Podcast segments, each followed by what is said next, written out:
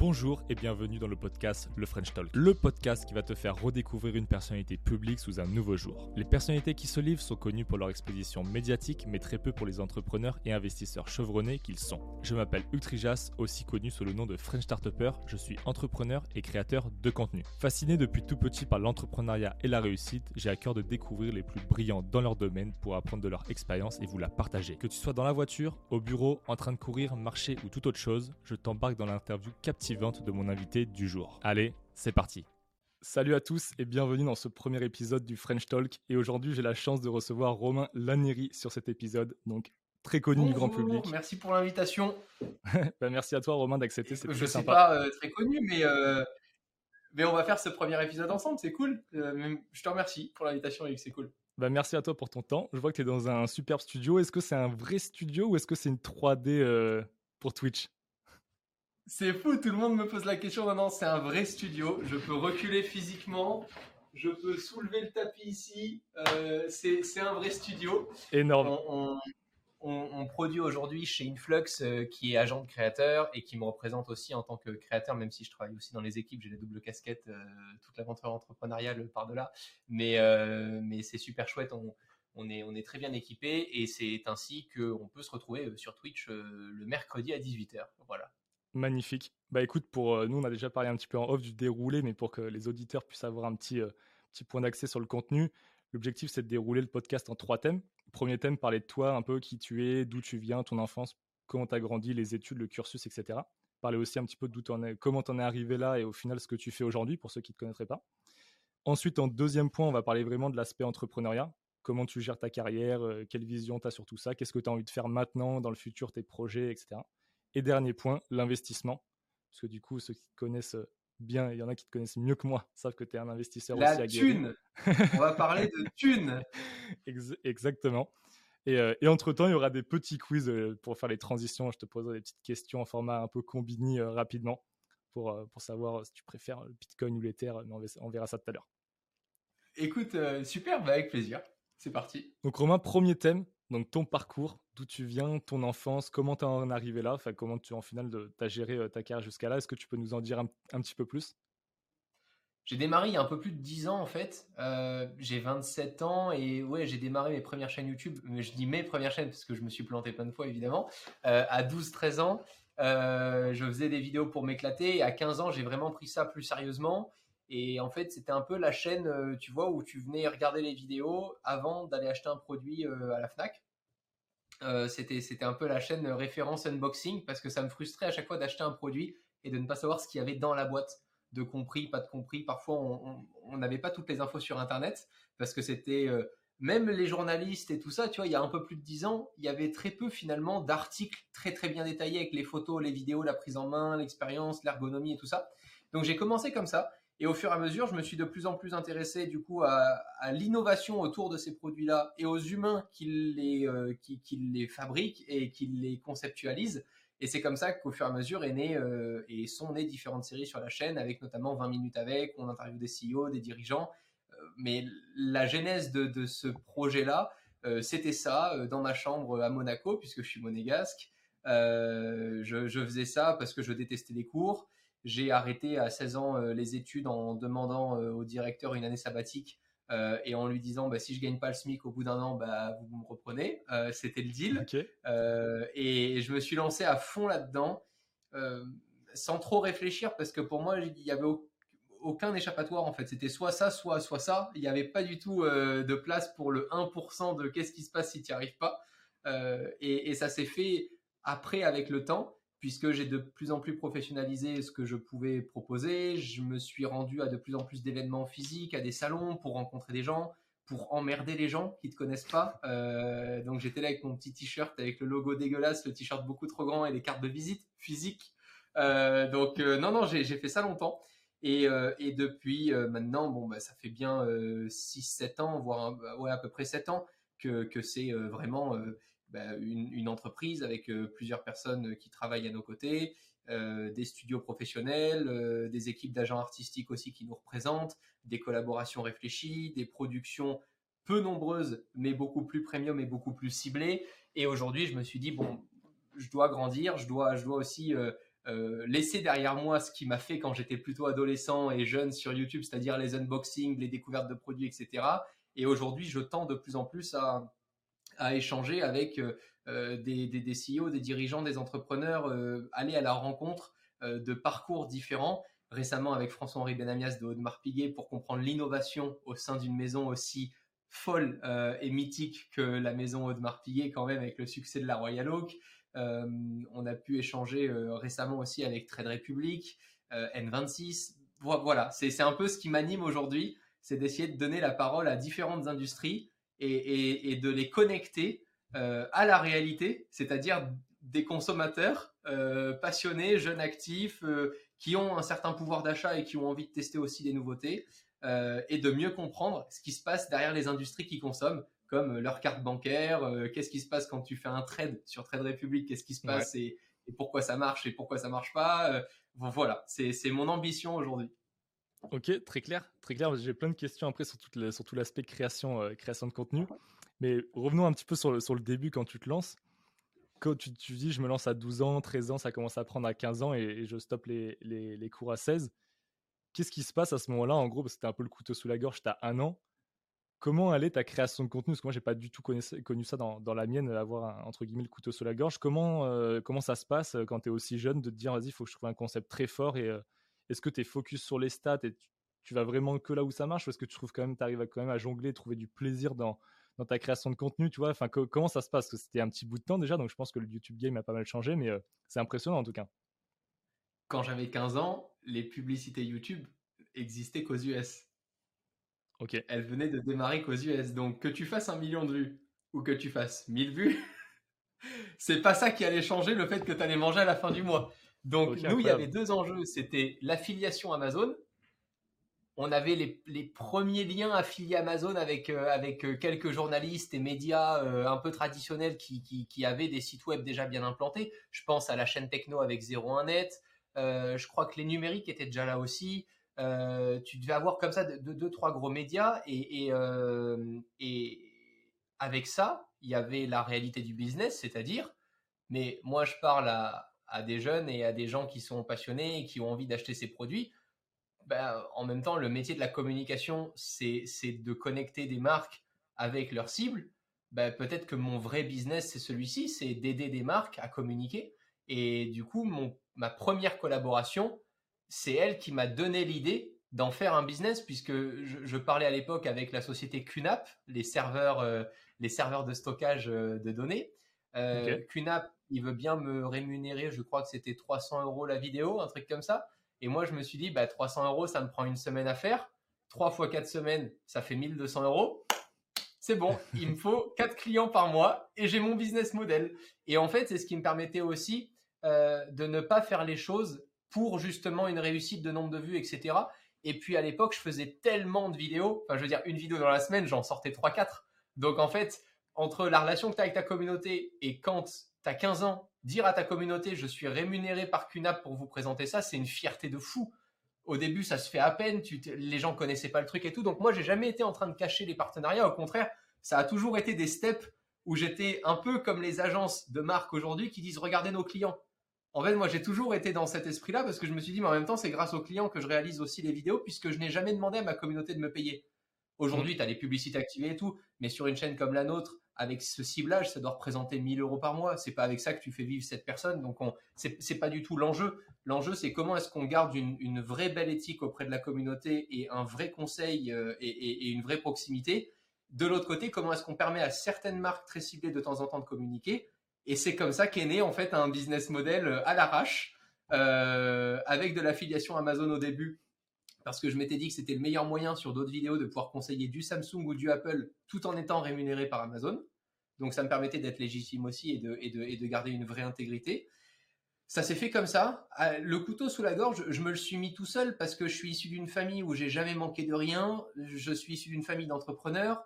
Euh, on a les moyens, c'était pas le problème à l'époque, si tu veux. Donc euh, j'ai connu aussi à un moment quand j'ai démarré mon activité le PC qui plante, le fait de me dire merde, mais en fait, genre tout mon business s'écroule parce que là, j'ai pas les moyens de m'acheter un PC et de hmm. voir euh, ton grand-père qui vient t'aider et qui te dit non mais on peut aller, on va en acheter un nouveau et de dépenser genre 2000 euros dans l'heure sur un nouveau PC, c'est à ce moment-là où j'ai compris l'importance absolue de m'en sortir le plus vite possible par moi-même parce que je me suis dit, mais en fait, la puissance de l'argent quand tu l'utilises correctement, c'est un moyen de, développement magnifique. Il faut surtout pas cracher dessus. Il faut pas se dire, oh là, moi, je sais pas ce que c'est. J'en ai pas besoin. J'ai ma famille derrière. Et en fait, moi, ma... enfin, la plus grosse peur que j'avais à l'époque, c'était de me dire, si j'échoue, je retourne. C'est pas que je retourne en cours. Si j'échoue, c'est que je suis toujours sous le contrôle de ma famille et je, je dépendrai toujours de ma famille. Et ça, pour moi, c'était inenvisageable. Donc, j'étais très content parce que je suis issu d'une famille d'entrepreneurs dans le BTP, etc. Donc, rien à voir avec les réseaux sociaux.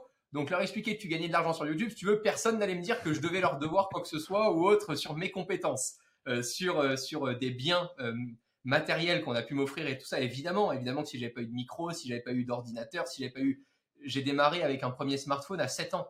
Donc, évidemment que je suis tombé dedans et que j'ai eu, pour le coup, c'est une chance d'être né dans une famille qui a pu me, tendre des objets tech qui m'ont donné ces, ces envies-là. Mais aujourd'hui, et c'est ce que je dis à ma communauté, dans, plein de domaines différents, tu pourrais faire des trucs complètement euh, euh, divers et variés. Tu es issu d'une famille d'agriculteurs, bah, tu as la chance d'être au contact des animaux et peut-être d'avoir des idées pour développer des choses mmh. autour de ces industries-là.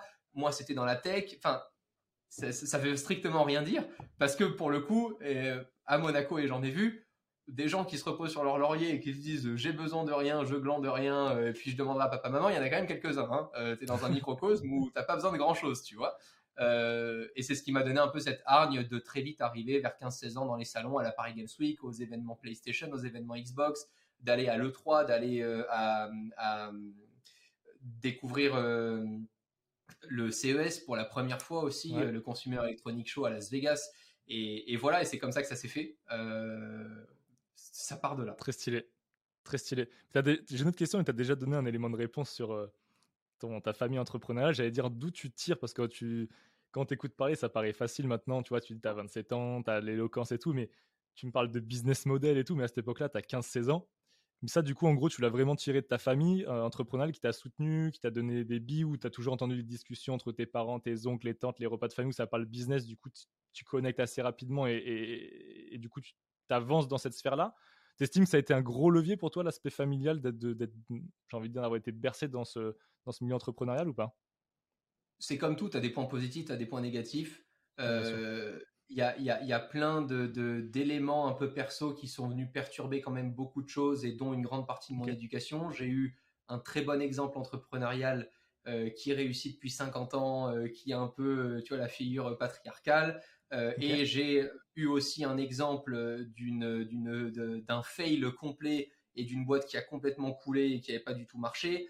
Je me positionnais un peu dans l'entre-deux. d'un autre côté, la figure patriarcale était plutôt ancienne génération donc il n'y avait pas forcément de connexion avec ce que je faisais aujourd'hui. Donc en fait, tout ça mixé, effectivement, je pense que j'ai plus entendu parler de euh, euh, résultats nets, euh, TVA, déclaration. Tu sais, l'argent que tu as dans ta boîte, c'est pas celui que tu as dans ta poche. donc j'ai plus entendu parler de ça que de trucs rigolos parce que en même temps il y a plein de choses. En fait, j'ai eu plein de petites passions quand j'étais euh, pré-ado. Tu vois, j'ai fait un peu de magie, j'ai fait du modélisme, j'avais fait du foot, j'ai fait beaucoup de sport aussi. Le sport m'a beaucoup aidé là-dedans. C'est, je pense que, premièrement, c'est le sport qui m'a donné ce mindset de il y a toujours plus compliqué, il y a toujours plus fatigant, ferme ta gueule, avance. Et en même temps, enfin, tu te fixes des objectifs. Après, c'est à toi de les faire ou pas. Le voisin, il en a rien à foutre que tu réussisses. C'est toi devant ta glace. Est-ce que tu es content le matin de faire quelque chose d'un petit peu mieux que la veille? Si tu es content d'être devant touche pas à mon poste et de rien branler de la journée, bah, c'est très bien si tant que tu es à l'aise avec ça et que tu es heureux quand tu te regardes, moi je suis super content. J'ai des amis aujourd'hui qui me disent Romain, je bosse 4 mois dans l'année, je ne glande rien, je passe mon temps à boire des coups et je suis heureux et je leur dis mais franchement, bravo, je suis trop content pour toi. À l'époque, j'aurais pu juger. Aujourd'hui, je suis vraiment heureux pour ces gens-là parce que chacun vraiment fait comme il veut et j'aime bien accentuer ça parce que souvent quand on nous entend parler comme ça, les gens se disent "Ah, il faut que des entrepreneurs dans la vie", mais surtout pas. Mon mmh, pire mmh. cauchemar, c'est d'avoir des gens comme moi dans mon bureau. Hein. Je vous le dis tout de suite, c'est impossible. C'est pas au contraire. Euh, il y a des très bons salariés, il y a des très mauvais entrepreneurs. Euh, c'est chacun voit midi à sa porte là-dessus, mais je pense que le sport m'a apporté vraiment cette rigueur-là. J'ai fait beaucoup de ski. Euh, enfin, j'ai fait du ski pendant 10 ans. Et quand tu es en ski club et que tu es sur des glaciers à 7 heures du matin à passer des poteaux et que tu te pelles le derche et que tu as 12 ans, à un moment, même s'il est 6 heures du matin, qu'il pleut et que tu es sur une petite moto, euh, tu vois, euh, avant d'aller au studio, bah, tu te dis franchement, euh, c'est pas grave, quoi. C'est cool, tu vois, parce que je fais un truc déjà qui m'anime. Et, après, tu as très vite aussi le côté passion qui vient estomper la difficulté. Plus tu es passionné par ce que tu fais, hmm. plus tu aimes ce que tu fais, plus les moments difficiles seront faciles. C'est. Hmm. Tu peux faire un truc qui paraît ultra facile. Si tu détestes ça, tu vas prendre des plombes à le faire. mais des trucs à la con. Hein. C'est ce qu'on fait tous tous les jours. Hein. Vider une machine à laver, ça me demande plus d'efforts que de générer du business euh, pour plusieurs dizaines de milliers d'euros. Ça me paraît beaucoup plus compliqué. Hein. Donc, euh, quand tu aimes quelque chose, forcément, c'est toujours plus facile. Quoi. Et, voilà d'où je tire un peu cette motivation. Ok, ok, ok. Et après, sur, euh, pour toi, ça serait quoi les compétences Alors, création de contenu ou pas, mais plutôt entrepreneurial, vraiment. Euh, s'il y avait genre une recette du succès, tu vois, tu mettrais quoi comme ingrédient? Ça peut être du soft skill ou hard skill, enfin peu importe, mais euh, qu'est-ce qui pour toi fait, fait un bon mix? Alors, ce que j'ai appris et ce que j'aurais voulu savoir plus tôt, c'est, euh, et c'est toujours ce que je suis en train d'essayer de développer, c'est, c'est pas évident à chaque fois parce que tu as toujours envie de parler de ce que tu fais, mais le meilleur moyen pour pour euh, prendre de la valeur le plus rapidement, c'est forcément de t'entourer le plus rapidement et d'en savoir un maximum sur les, sur les gens et sur le secteur qui t'entoure ou dans lequel tu travailles. Pour ça, il faut que tu prennes euh, pour habitude de poser beaucoup plus de questions que d'y répondre. Euh, et c'est vraiment pas évident quand tu démarres ton activité parce que tu te dis mais moi je fais un truc trop bien, il faut que je l'explique au monde entier, il faut que je défende mon projet. Et en fait c'est tout l'inverse. Plus tu fermes ta gueule, plus tu es mystérieux, plus tu poses des questions sur les autres, plus tu es attentif à ce que va te dire l'autre et peut-être ses besoins, plus tu pourras ajuster ton produit rapidement et plus tu pourras grimper au fur et à mesure dans la proposition de valeur que tu auras. Plus tu es là à monopoliser la parole, alors qu'en fait en face c'est une personne qui t'inspire, dont tu pourrais déjà t'aider, etc. mais à n'importe quel niveau, parfois, je, parfois c'est moi qui le dis à, à, des jeunes abonnés, tu vois, que je peux rencontrer. Ils ont 16, 17 ans en pleine force de l'âge, tu vois, et ils sont là, ils parlent, ils parlent. Attends, attends, tais-toi deux secondes si tu as deux questions à me poser, c'est quoi? Ils sont là, oh Et je suis en mode, mais je vais t'aider dix fois plus en répondant à tes questions qu'en t'écoutant. Moi, je suis très content. Enfin, de toute façon, j'ai rien à te dire. Tu es tellement persuadé de ton projet que je vais pas te défoncer maintenant. J'en sais rien. Je suis pas Madame Irma. Peut-être qu'il marchera, peut-être qu'il marchera pas. Mais en tout cas, pour être sûr qu'il marche plus que ce matin quand tu t'es réveillé et que tu n'étais pas avec moi, bah, peut-être pose-moi des questions qui vont te faire poser des questions. Peut-être que moi, j'aurais pas les réponses. Mais je pense que c'est vraiment une faculté à avoir euh, rapidement, c'est celle-là. Mmh. Ouais, super intéressant. Bah, pour avoir fait un peu d'entrepreneuriat, je te rejoins à, 100%. Après ça, je pense que tu vois, c'est vraiment des erreurs, euh, j'ai envie de dire, de débutants où tu es obligé de passer par là. Et même si on te le dit 200 fois que tu as beau le lire dans les plus grands livres, dans tout ce que tu veux, tu es tellement pris par la fougue de ton projet au début que tu, tu vois que ça et tu penses que tu tiens l'idée du siècle, tu vas en parler à personne ou quand tu en parles, tu en parles pendant 4 heures. Et je crois que les gens sont obligés de passer par, par cette étape-là. Est-ce que tu peux parler un petit peu là maintenant de, de ta résilience que tu as eu, parce que ça fait plus de 10 ans que tu es, dans le, es dans le game. Comment tu fais pour tenir, te renouveler, te réinventer, garder aussi du plaisir tu vois, Parce que moi, ça fait très peu de temps que je suis dans la création de contenu, pas du tout en format sur YouTube, etc. Donc, en plus du contenu court qui est plus simple à créer. Et des fois, déjà, je suis lassé. Donc, comment tu fais au bout de 10 ans pour euh, toujours te lever le matin, la patate euh, Voilà, est-ce que tu as un secret? Déjà, c'est faux. J'ai pas la patate tous les matins. J'en ai pas envie tous les jours. En fait, euh, il y a plein de matins où j'ai cette fameuse goutte d'eau quand il pleut, que tu es là à scooter et que tu te dis mais qu'est-ce que je fous là quoi? Enfin, je, pourrais déjà être tranquille, avoir peut-être une petite maison de campagne, être là-bas avec mon chien, rien blanc branlé pendant 10 ans.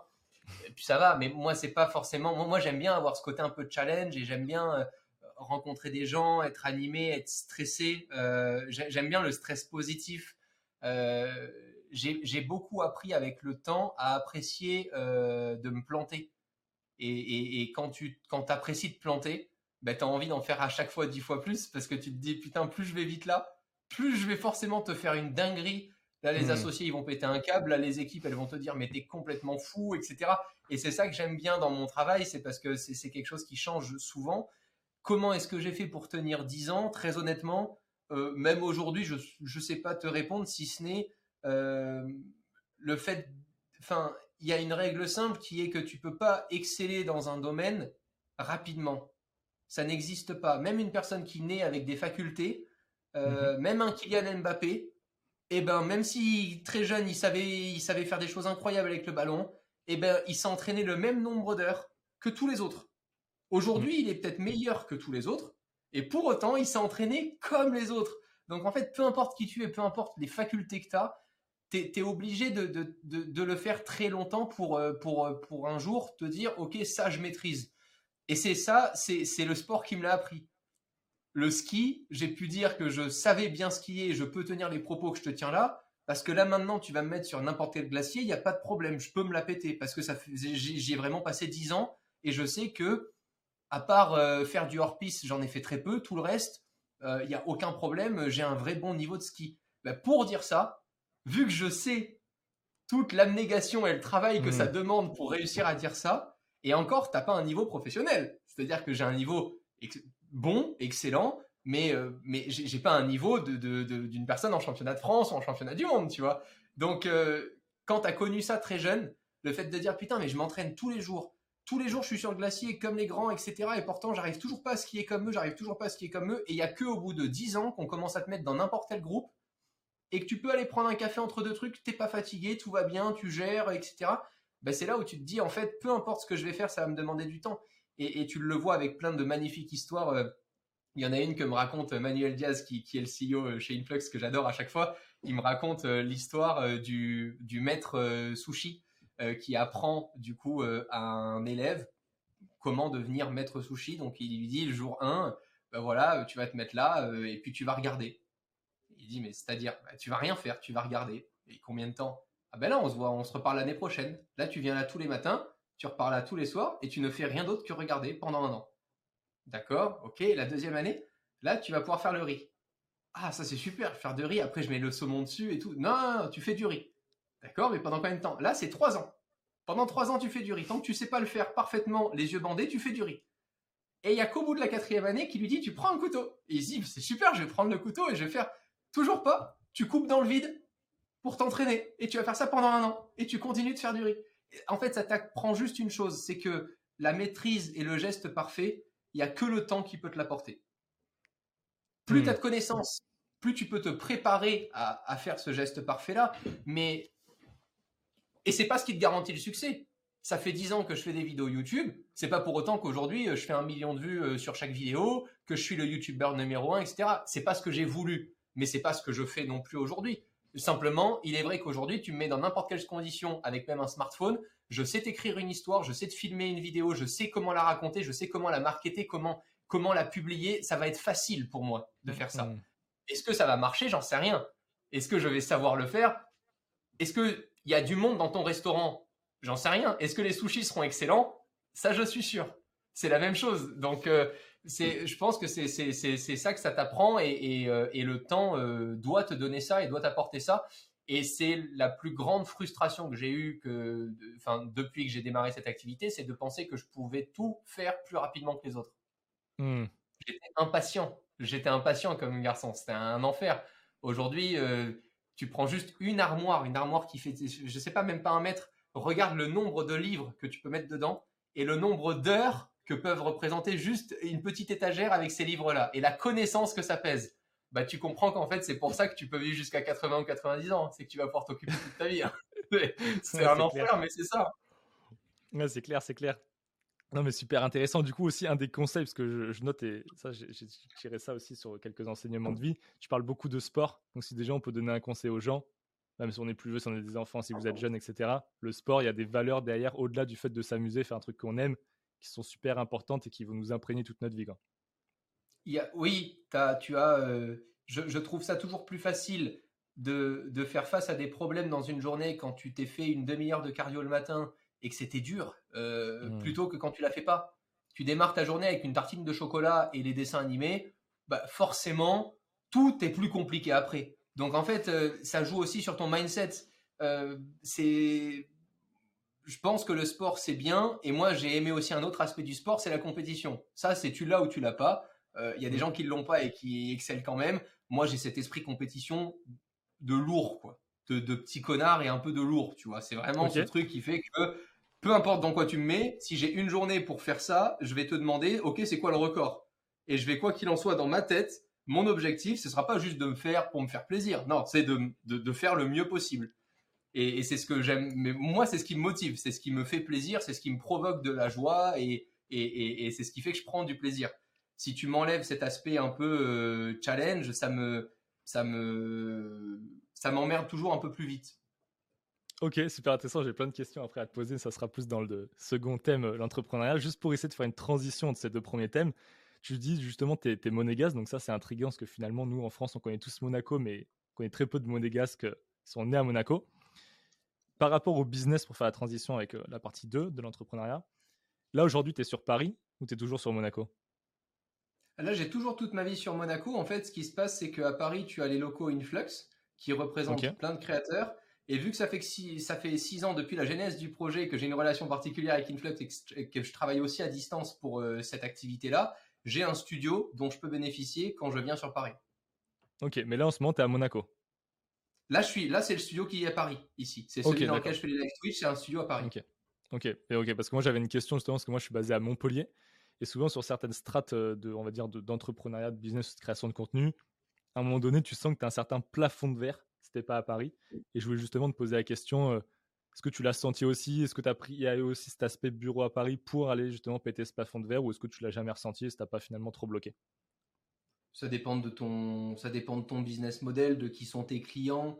Euh, moi j'aime bien euh, le côté collaboration humaine aussi, rencontrer de temps en temps les clients. Donc j'en profite souvent, surtout avec les activités Influx, quand je travaille sur Paris, ben, c'est génial de pouvoir avoir des locaux magnifiques. Euh, là, boulevard Sébastopol, tu as six étages qui sont dédiés à la création.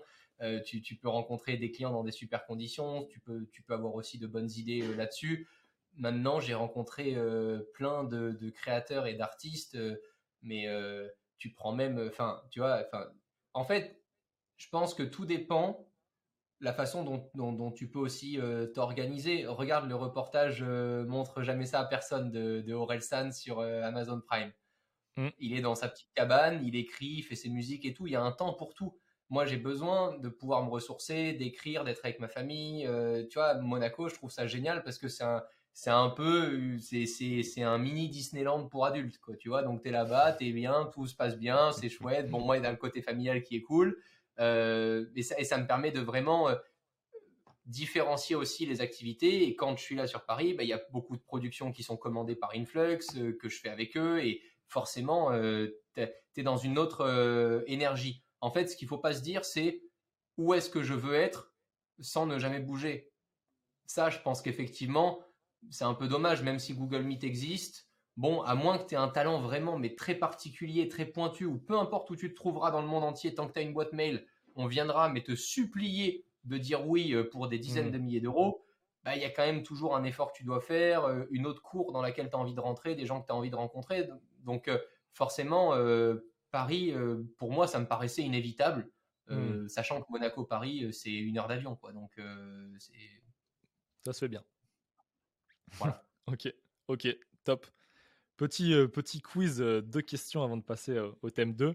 Est-ce que tu as un livre ou un film qui t'a marqué, que tu aimerais partager ou que tu conseilles aux gens de regarder? Ça peut être sur l'entrepreneuriat, dans le thème du, podcast du jour, ou rien à voir, un truc qui t'a marqué euh, ou t'en tires des, leçons tous les jours? Ouais, il y en a quand même, il y en a quand même quelques-uns. J'ai fait d'ailleurs une vidéo là sur YouTube qui s'appelle 5 livres qui peuvent changer ta vie je pense que ça, dépend les thématiques qui t'intéressent. si tu plus sur philosophie de vie, mieux comprendre les êtres humains, que tu te sens un peu dans ton coin, que tu sais pas trop en fait comment t'adresser en société et tout ça, je pense que Power, les 48 lois du pouvoir, c'est un classique, mais c'est un très bon livre. Et à l'inverse, puisqu'on va parler un peu de business, si tu veux vraiment savoir ce qu'est l'argent et commencer très rapidement et le plus rapidement possible, s'il te plaît, fais-moi plaisir, à faire la différence entre de l'actif et du passif, bah va lire Père riche, Père pauvre. Euh, c'est très simple à lire, c'est très concon. Euh, un enfant de 8 ans pourrait le lire et comprendre. Euh, et pour autant, ça t'en apprend plus sur ta vie que ce que tu peux apprendre en 10 ans d'études parce que j'entends encore combien de personnes sortir d'école de commerce et me dire ah moi je vais faire un investissement, je vais acheter l'appartement dans lequel je vais habiter. tu te dis putain c'est fou que, que, que tu te sois toujours jamais sorti de ce truc là ou au moins poser cette question euh, peut-être avec un vrai objectif business économique quoi. Donc bah, c'est euh, vrai que c'est le grand débat de père riche père pauvre, la résidence principale. Ben, en fait, moi, il n'y a aucun problème à avoir une résidence principale et à l'acheter. simplement, il, faut, il faut aussi mettre dans son contexte plein de points. Est-ce que tu es OK de plus être vraiment libre? Tu as un prêt engagé, etc. Si tu veux déménager du jour au lendemain, tu déménages pas. Combien de personnes aussi achètent sans même savoir ce que représentent les charges, les rénovations, euh, les frais de copropriété, tout ce qui va avec? Donc en fait, ben non, quand tu penses que tu as un prêt à 1500 euros par mois, c'est faux, ça te coûtera plus. Et si tu regardes ce que tu as pour 1500 euros par mois versus un prêt versus euh, un loyer classique, bah, tu as plus de choses parce qu'en fait, si tu additionnes tous les frais, etc. Donc, et après, tu as des gens qui ont un peu plus de jugeote et qui disent non, mais en fait, j'ai acheté là parce que je scinde la, la maison en deux. Et puis, en fait, les locataires d'à côté, ils me payent euh, mon propre loyer. Tu as, des super business et des super réussites euh, à avoir. Mais moi, je suis, en plus, c'est ma génération vraiment pour le coup. Et en plus de ça, euh, c'est tout l'univers qui gravite autour de mon travail. C'est la liberté grâce à l'innovation et à la technologie si du jour au lendemain je veux bouger, bah là je suis en location meublée, euh, je fais ça, dans un mois je me barre à New York et je vivrai à New York. Et c'est ce que je préfère avoir. C'est mon mindset, en tout cas, c'est ce que je préfère avoir. Je veux surtout pas de stress euh, et me dire que euh, du jour au lendemain il se passe quelque chose, il faut que je réorganise ma vie. Non, il faut que je réorganise mes investissements. Il faut pas que je réorganise mmh. ma vie, c'est différent. Et je trouve que ça n'a pas de prix que de pouvoir dormir sans avoir ce stress-là quand même. C'est vrai, c'est vrai. Non, super, euh, super intéressant. Et deuxième petite question, est-ce que tu as un entrepreneur, qui soit ultra connu ou pas, hein, peut-être inconnu ou peut-être un peu moins connu, qui t'inspire, que tu kiffes? Bah, j'ai eu un mentor, déjà c'est important de le dire, hein. ça fait six ans que je travaille aux côtés de Manuel Diaz qui, avait monté une première agence euh, qui s'appelle euh, Imakina, qui existait depuis 25 ans, très très grosse agence dans le digital, donc j'ai eu la chance d'avoir un mentor et de rencontrer Manuel avec qui on a, on, a euh, indirectement avec d'autres aussi euh, euh, avancé ensemble sur la structure Influx. Et, et, aujourd'hui, je pense que non, j'ai pas de figure, on va dire, publique. Il y, a, des figures qui peuvent peut-être un peu me fasciner où je me dis comment t'en fais un, business aussi important et, en faisant autant de choses. Mais, mais c'est pas de la fascination, c'est presque plus parfois de l'incompréhension. Tu vois, quand je vois les activités d'Elon Musk, je me dis, enfin, à un moment, c'est un être humain, il a besoin de manger comme moi, il a besoin d'aller aux toilettes comme moi, il a besoin de dormir comme moi. Il y a des trucs que je comprends pas et qui m'intriguent. Ça, ça mm. m'intrigue. Euh, tu as d'autres euh, d'autres réussites comme Tim Cook, réussir à, succéder euh, à Steve Jobs. Il n'y en a pas beaucoup hein, qui l'auraient fait comme il le fait là, si ce n'est différemment évidemment, mais, mais, mais, mais c'est incroyable. Tu te dis, attends, t'avais Steve Jobs juste avant. Non, t'es là, t'as pas de problème, ça va le faire, tu vas gérer. Et en plus, la boîte aujourd'hui a jamais été aussi bien valorisée euh, que. Donc, tu regardes des trucs comme ça, ça me fait poser beaucoup de questions et c'est ça qui me rend toujours très humble. Toujours. Hmm. Sans jamais me comparer. Je m'en fous, il y aura toujours des. Je serai toujours le riche de quelqu'un, je serai toujours le pauvre de quelqu'un, on s'en fout de, de l'aspect financier, etc. Mais vraiment, reste humble, fais ton truc. C'est pour ça que j'aime bien l'exemple du miroir le matin. Tu vois, je trouve ça cool. Tu, te regardes et tu te mm. dis est-ce que je suis content de, ce qu'on fait en ce moment? Est-ce qu'on peut faire mieux? C'est tout ce qui compte. Ce que font les autres à côté, bah, tu sauras jamais le faire comme eux. Ils auront toujours des aspects différents euh, et peut, être des moyens que toi t'as pas, etc. Donc ça sert à rien de se comparer. Ouais, je suis d'accord. Je suis d'accord. Après, tu vois, c'est marrant parce que ça soulève un autre point. Je suis un peu comme toi, mais euh, j'aime bien l'esprit. C'est à tu disais l'esprit de compétition. Donc la compétition, tu cherches toujours à te comparer pour battre les records, mais d'un autre côté, tu arrives à prendre du recul pour dire, bon, dans tous les cas, on aura toujours plus fort. Ça sert à rien non plus de se détruire la santé pour aller chercher des trucs sur lesquels on ne pourra pas rivaliser. Pas toi, comment tu le, comment tu gères cet entre-deux? Parce que tout à l'heure, tu parlais de, tu es un fan de compète. J'ai pas du tout l'aspect compétition euh, envers les autres êtres humains. On va dire que j'oublie un peu le côté humain. Je te donne l'exemple d'une boîte. Tu te dis, bon, tu as la boîte X, euh, et toi, tu es la boîte Y. Et euh, le chiffre A, c'est la taille du marché.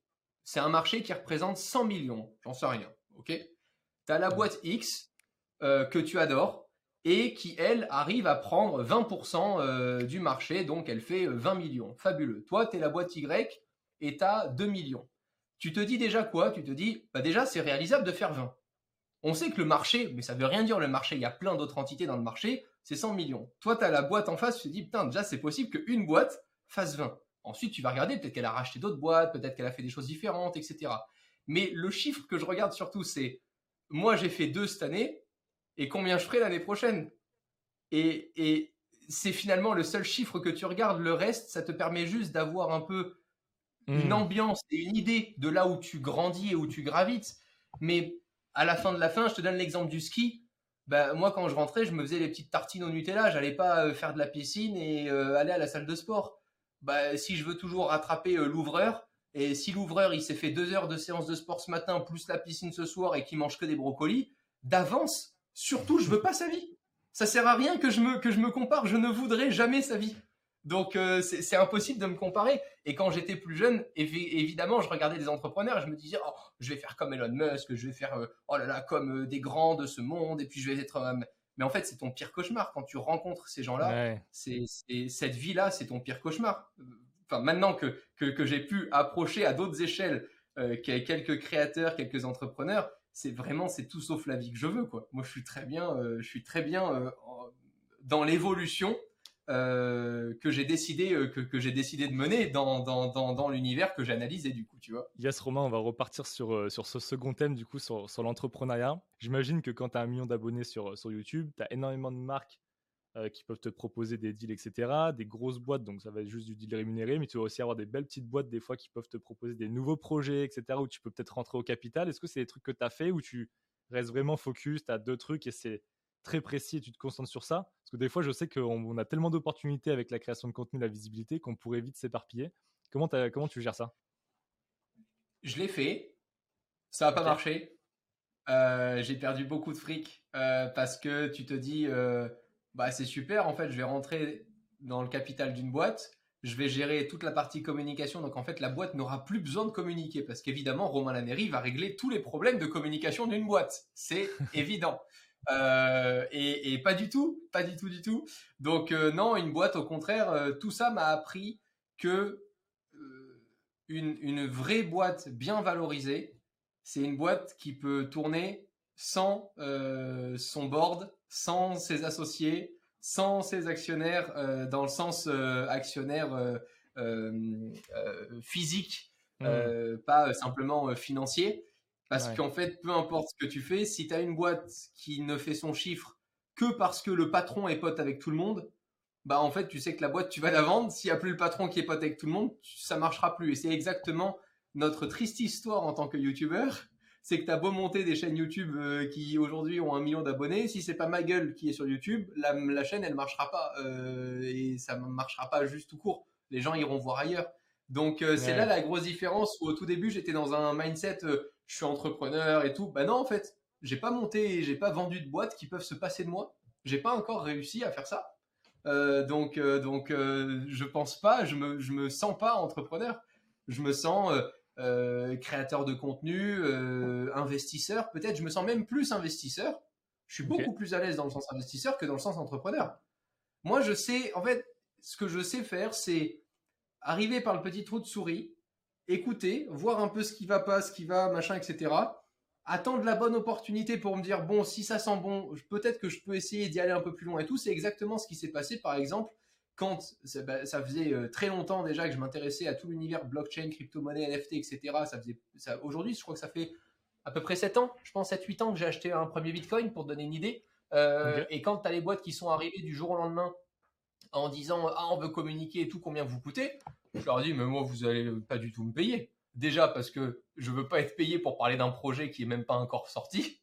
C'est mort. Ça serait être kamikaze. Et deux je veux pas je veux pas parler d'un projet dans lequel j'ai même pas moi-même investi c'est un enfer tu vas dire à ta communauté et eh, ça c'est génial investissez dessus alors que même moi j'ai pas mis un euro et on m'a payé pour en parler c'est un enfer jamais je pourrais faire ça donc j'ai hmm. pris l'aspect inverse je me suis dit ben sois investisseur Là, tu as l'info avant qu'elle sorte publiquement et que tu en parles publiquement. Si tu crois à ce point-là au projet, bah, mets ton propre fric et tu vas voir qu'à mon hmm. avis, tu vas un, peu mieux analyser les comptes et la façon dont tu vas en parler parce que tu, vas quand même vouloir faire le truc propre.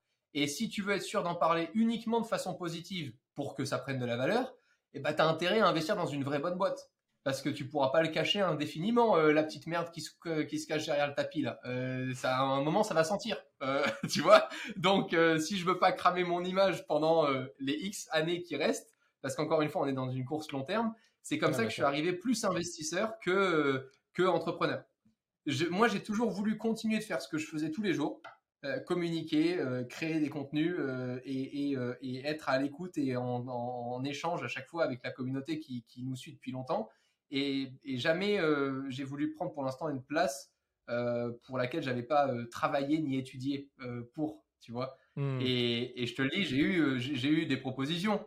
Évidemment, quand tu as des marques qui veulent lancer au tout début leur pôle social media, leur pôle marketing, machin, etc., ils se disent, bah, on va pas se faire chier on va prendre le meilleur youtubeur ou le meilleur machin dans tel ou tel domaine, on va lui proposer un poste et puis ça va être bien. Mais c'est pas du tout ce que je voulais faire. Moi, je voulais continuer de faire ce que je, ce que, ce que je faisais et ce qui m'anime. Et euh, à côté de ça, euh, c'est euh, c'est peut-être d'ailleurs les plus gros échecs, mais c'est aussi ce qui a fait les plus belles réussites. c'est ce type d'investissement-là. Très cool, très clair. Là, je retiens deux choses. Pas, pas, enfin, jouer déjà sur le long terme, mais surtout aussi faire attention euh, à ce qu'on fait à court terme et pas essayer de prendre un flip et faire de l'argent euh, bêtement, ce qu'on peut saccager ah, sa vision long terme. Et après, tu as bien un truc aussi. Qu'on m'a proposé pour euh, le, fric qu'on m'a proposé pour faire de la merde, pour faire des trucs de, tu sais, des casinos en ligne, des trucs comme ça, mais on pouvait, on, à un moment, on nous avait proposé, c'était une OP, mais dégueulasse, je tirerai le nom de ce truc-là, mais tu sentais vraiment la pyramide de Ponzi, mais un enfer derrière ce truc-là on m'avait proposé 50 000 balles pour une vidéo et on voulait faire gagner une Tesla à ma communauté. C'était le tout début de Tesla. Tu avais la première Tesla Model S qui était sortie, etc. Et tu avais toute l'équipe qui était en folie. Moi, j'aurais dit jamais de la vie je fais ce truc. Ils me disent pourquoi? Tu as vu les, trucs de la boîte là? Tu as vu où est-ce qu'elle est localisée? Tu as vu ce truc? C'est jamais de la vie tu fais ça.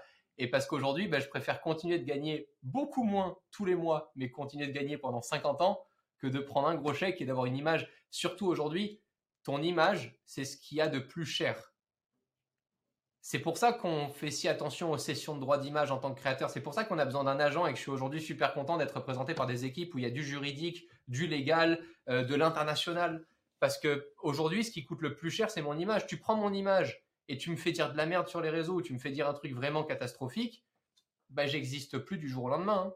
On en a hmm. vu, hein, des bad buzz et des gens qui ont fait de la merde même du côté perso et qui se sont dit vas-y ça passe.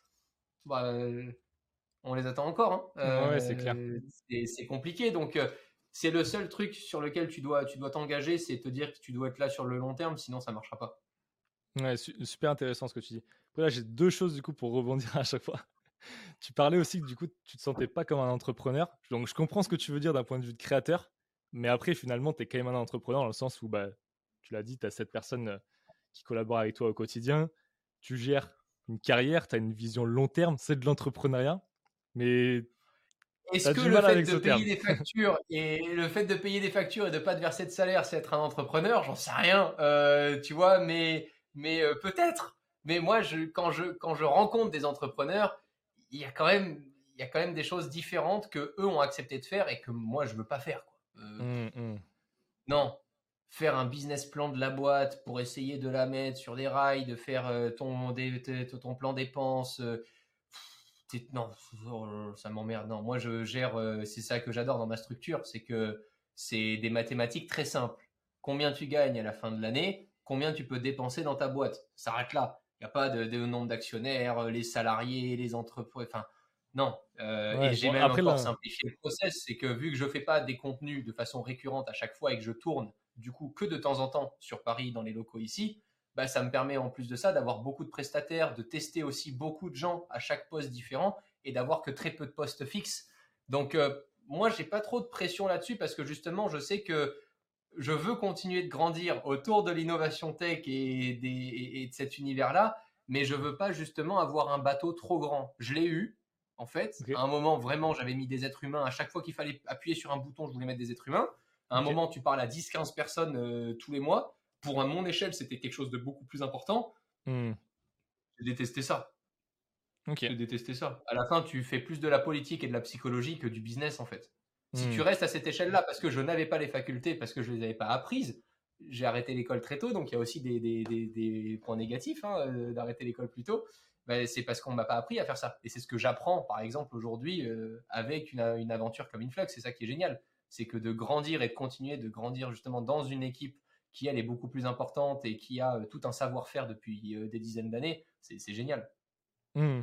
Ouais, très, très, très intéressant. Je vois, je vois ce que tu veux dire. C'est ok, très cool. Après, tu parles, tout à l'heure, tu vois, on parlait de, quelque chose d'intéressant. Là, je vais être là dans 50 ans. Justement, c'est quoi ta vision sur, euh, sur la création de contenu? Tu te vois encore vraiment dans 10, 20, 30, 50 ans? Est-ce qu'il n'y a pas aussi ce qu'on a envie, nous, à l'intérieur de nous-mêmes, genre continuer à faire ça pendant 50 ans, mais est-ce qu'il n'y a pas aussi une notion de marché? Et des fois, quand le marché, t'es trop vieux, t'es sorti du, truc, là, tu vois, on est, dans, on est dans le bon âge, on est en dessous de la trentaine. Quand tu as moins de 30 ans, tu parles tech, tu es crédible. Est-ce qu'à 60 ans, si tu parles tech, tu es crédible? Tu vois ce que je veux dire? Potentiellement, tu l'es. Mais est-ce que tu t'es perçu comme tel? Est-ce que tu penses qu'on a 10, 15, 20 ans devant nous dans la création de contenu? Enfin, comment tu, c'est quoi ta vision sur ça? Comment tu vois les choses? Largement. Ça dépend juste de, ton côté visionnaire, mais largement. On me disait la même chose quand j'avais 16 ans. Ah oui, c'est super de faire ça maintenant, ça t'amuse, t'as le bon âge, t'as le même âge que tes abonnés. Aujourd'hui, on me dit, oh là là, t'as 27 ans. Ben, oui, mais en même temps, aujourd'hui, j'interviewe François-Henri Benamias, Don Marpiguet. Je vais plus euh, déballer des trucs, euh, tu vois, euh, des AirPods pour dire, salut les loulous, le top 5 à moins d'un euro. Bon, ça a évolué. Si j'avais pas évolué, et il y a des youtubeurs qui n'ont pas évolué, hein, eux, oui.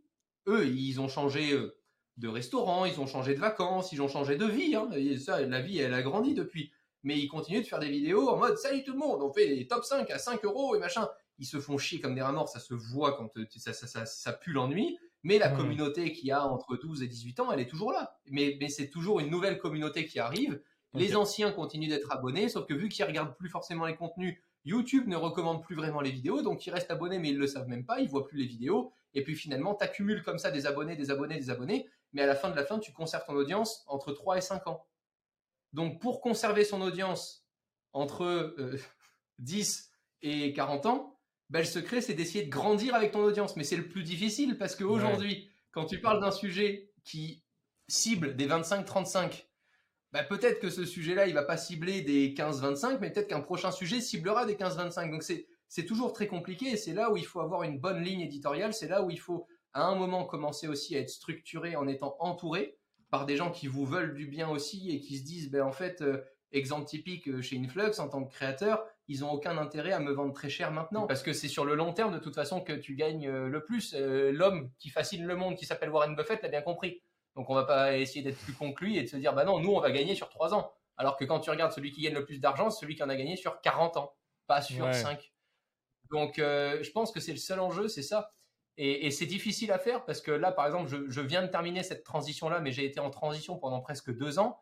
Un coup, tu fais des vidéos un peu plus tech, un peu plus enfantin. Un coup, tu fais des vidéos un peu plus adultes, un coup, tu fais des interviews, et puis tu te perds un peu dans ta communauté, puis tu viens de passer le permis, tu as le permis automobile, donc c'est cool. Mais pour les autres qui ont 15 ans, ils en ont rien à foutre de la voiture, de la Porsche, machin, etc. Ils ont l'impression que c'est leur père qui leur raconte automoto le dimanche.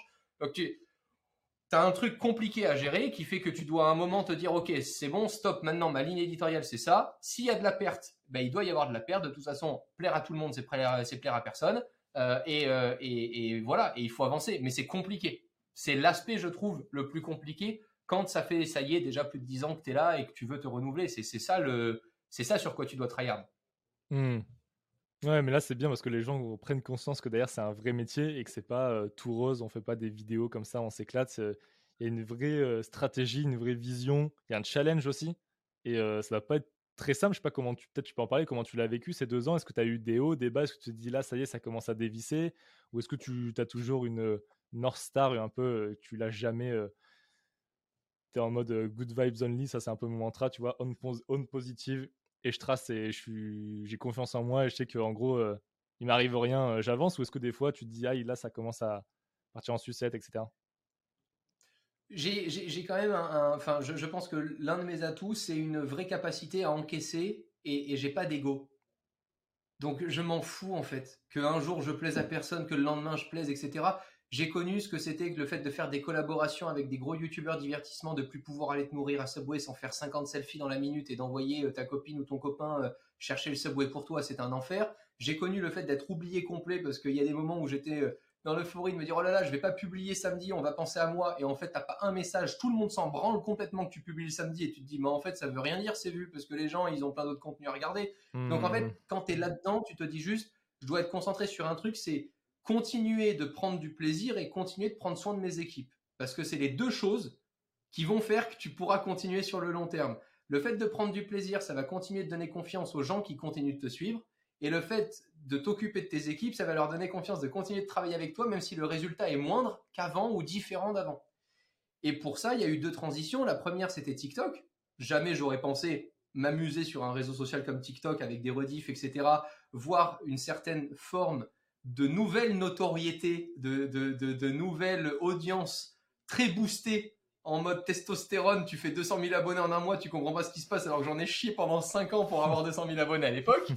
Euh, et de l'autre côté, Twitch, où tu arrives, il y a 300 viewers, il y en a pas 20 000, il y en a pas 50 000, il y en a 300, mais il y a tellement une complicité, une bonne humeur, un affect avec un sujet et, un amour pour, pour, pour, pour, pour les choses bien faites, pour, euh, pour l'apprentissage, pour l'éducation sur ces sujets, parce que je me suis vraiment livré sur Twitch en mode Là, on va voir les backstage. Vous allez peut-être connaître le vrai Romain parce que pendant trop longtemps, j'ai été dans la peau du Tech News de, du, du YouTuber et pas vraiment dans euh, qui moi j'étais et ce que j'ai appris et ce que peut-être je peux vous donner aussi envie euh, d'apprendre ou de rechercher.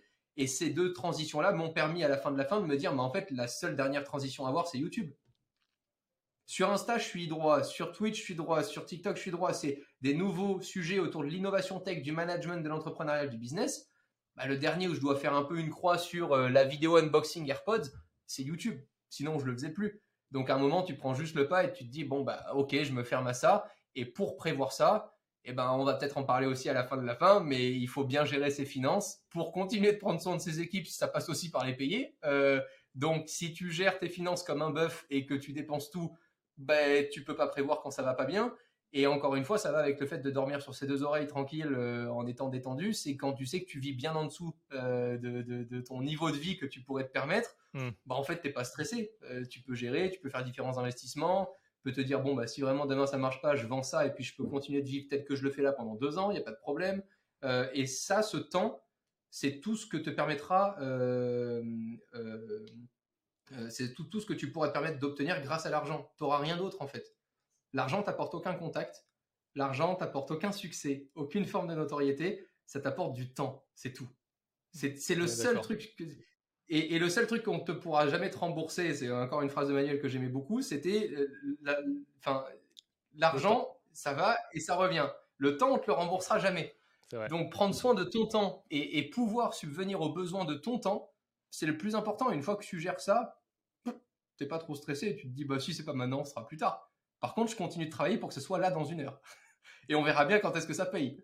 C'est plutôt ça euh, l'état d'esprit. Non, très, très bon. Mais là, on va gentiment sur, du coup, sur une transition sur la, dernière partie investissement. Juste avant d'aller vers, euh, vers, vers, ce dernier chapitre, est-ce que tu, tu chasses un objectif de vie derrière l'entrepreneuriat?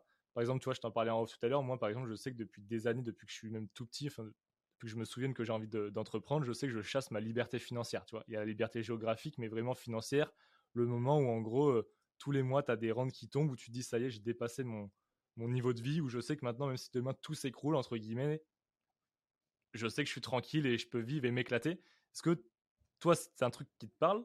Ou est-ce que tu as d'autres objectifs, tu aspires à d'autres choses? Est-ce que tu as, ou ça se trouve, tu pas forcément un objectif vraiment défini, mais est-ce que tu as un truc qui t'anime au fond, un why, comme dirait Simon Sinek? Ouais, c'est vrai. Je pense que je le cherche encore, réellement. Je pense que ce qui me fait kiffer aujourd'hui, c'est de continuer d'apprendre et, d'être insouciant sur plein de sujets. Euh, et, ça, c'est vraiment ce que j'adore. C'est ce que je continue de faire. Le côté liberté financière, je trouve que ça dépend euh, de tellement de paramètres. Aujourd'hui, tu pourrais peut-être très bien vivre avec 5000 euh, euros par mois, mais peut-être que dans 10 ans, 5000 euros par mois, ça représentera rien du tout. Euh, parce que ça sera complètement différent, parce que tu auras plein de choses que tu maîtriseras pas. Euh, bon, oui, tu te barres à Bali, tu es à la plage, c'est génial, et puis, euh, et puis bon, tu profites de la vie avec des coûts très très bas, tu exploites à moitié des gens. moi, c'est pas trop mon délire. Je dis pas que tout le monde fait ça, mais je trouve qu'à un moment, bon, c'est cool, mais vu que c'est des paysages magnifiques, etc., je préfère y aller en tant que touriste, dépenser plus de fric, participer à la réussite aussi euh, d'une nouvelle économie, etc. Plutôt que de me dire, bah, tu vas habiter là-bas comme ça, tu vraiment tu sers tout tout très très bien et tu fais même pire que les locaux, quoi, tu vois, pour essayer de vivre euh, comme un milliardaire alors que tu n'en as pas les moyens. Euh, moi, je suis pas trop dans ce truc-là. Je suis plus dans le j'aime bien. pour moi, le côté liberté financière, c'est le fait, oui, d'avoir des rendements qui te permettent à minima, tu vois, de, couvrir ton loyer, par exemple.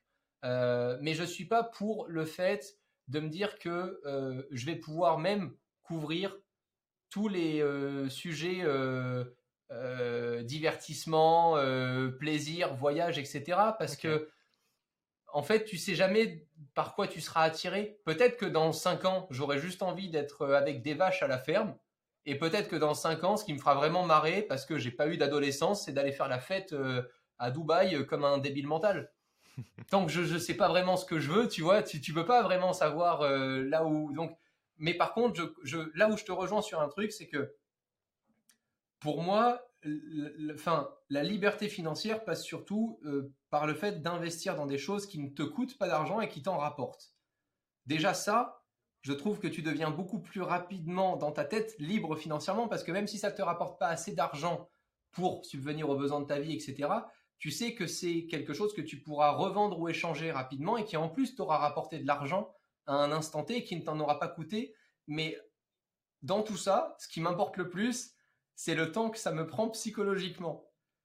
C'est oui, avoir une liberté financière géniale pour faire des tableaux Google Sheet toute la journée et essayer de faire du trading ou essayer de trader des crypto-monnaies, jamais de la vie. Parce que le stress psychologique versus la rentabilité, je ne veux pas cette vie. Je préfère moins gagner d'argent, mais pas me réveiller en pleine nuit parce que je l'ai déjà fait, puisqu'on s'est tous déjà pris pour des traders au début avec Ethereum, machin, etc. Euh, voilà, toi-même tu sais. Te réveiller en pleine nuit à 3 heures et scroll pour savoir si tu es en négatif ou positif, c'est pas mon métier, euh, ça ne le sera pas. Et il y a des gens qui le font très bien et qui, eux, ne se réveillent pas à 3 heures du mat parce que c'est un métier et parce qu'ils l'ont correctement fait et, parce qu'ils sont pas pollués par ça. Donc, euh, j'ai pas de target. Tu vois, j'ai téléchargé l'app euh, Finari, tu sais, où tu peux mettre comme quoi. donc, j'ai mis, tu vois, pour rigoler, je me suis dit, bon, bah, voilà, si je veux 10 000 euros par mois, 10 000 euros, je peux tout faire. Je peux avoir deux appartements, deux, deux petits loyers différents, je peux voyager un peu et tout. Vas-y, ok. On se met cette target dans ma vie, 10 000 euros par mois et tout. On me dit, ouais, à 40 ans, si tu mets tant de côté, tu auras 10 000 euros par mois, tu n'as plus besoin de travailler avec tes revenus actuels et tout. Ok.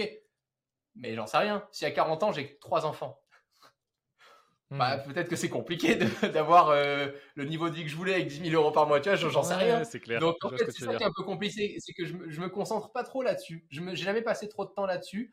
Mais ce qui me ferait kiffer, c'est de me dire que tu as un, revenu, en tout cas mensuel, euh, ou trimestriel ou autre, en fonction de quoi tu investis, mais qui te permet juste de te dire bon bah tiens tu vois le loyer en tout cas que j'ai décidé d'assumer cette année bah il est payé par mes investissements là euh, ma vie dépend plus de ma réussite et de la prise de valeur sur mes boîtes et tout ça. Euh, mais en tout cas j'aurai toujours euh, quelque part où dormir cette année quoi. Ça c'est très mais, mais j'arrive pas encore à avoir la vision long terme 30 ans et de me dire il faut que je mette tant de côté parce qu'à un moment ça débloquera tant. Parce qu'en plus en fonction de dans, dans, puis il y a rien qui est sûr t'investis dans l'immobilier, ok, tu te prends une bombe nucléaire sur la tronche. Bah bravo, tu t'es vraiment, tu t'es restreint pendant 30 ans, tu t'es fait chier à faire l'écureuil, à mettre de côté pour avoir ta rentabilité immobilière, tu te prends une bombe nucléaire dans la gueule. Personne n'en a rien à foutre tout d'un coup de ton immobilier, ça, a plus de problème. Bah je me dis au milieu, si je peux en profiter un petit peu plus et plus faire des choses un poil plus short terme, tu vois, déjà voir à l'année ou aux 3 ans, c'est déjà pas mal, tu vois. Mais même dans des investissements immobiliers, parce que je vais tout juste m'y mettre, je suis en train de toucher du doigt euh, l'immobilier pour la première fois. Quand on me demande quand est-ce que je voudrais revendre, bah c'est entre 3 et 5 ans, quoi, max, pas plus. Je me vois pas du tout pour l'instant avec un patrimoine euh, euh, qui reste là pendant 50 ans. J'arrive, pour moi, c'est trop loin. Ok, non mais hyper intéressant. Je pense que là c'est cool. On va passer à la, à la troisième partie, mais je pense que les gens te découvrent aussi sous un nouveau nouvel angle. Hein, donc c'est le but de, de ce podcast. Est-ce que juste petit quiz de transition avant de passer vraiment à l'investissement, est-ce que es déjà tu es plutôt Bitcoin ou Ether? Bitcoin, c'est ce qui m'a fait découvrir euh, la crypto-monnaie. Je me souviendrai toute ma vie, euh, j'étais euh, dans un appart à la montagne, le Bitcoin était à 570 euros. Et j'ai dit à ma mère que j'avais éclaté mon livret A et que j'ai acheté du Bitcoin. Incroyable. Il faudrait que tu racontes cette incroyable. juste après. Ah ouais, c'est fou. Et bon, après, je l'ai vendu, puis j'en ai racheté, puis j'ai revendu, puis voilà, j'ai pas gardé mon Bitcoin jusqu'à maintenant, etc.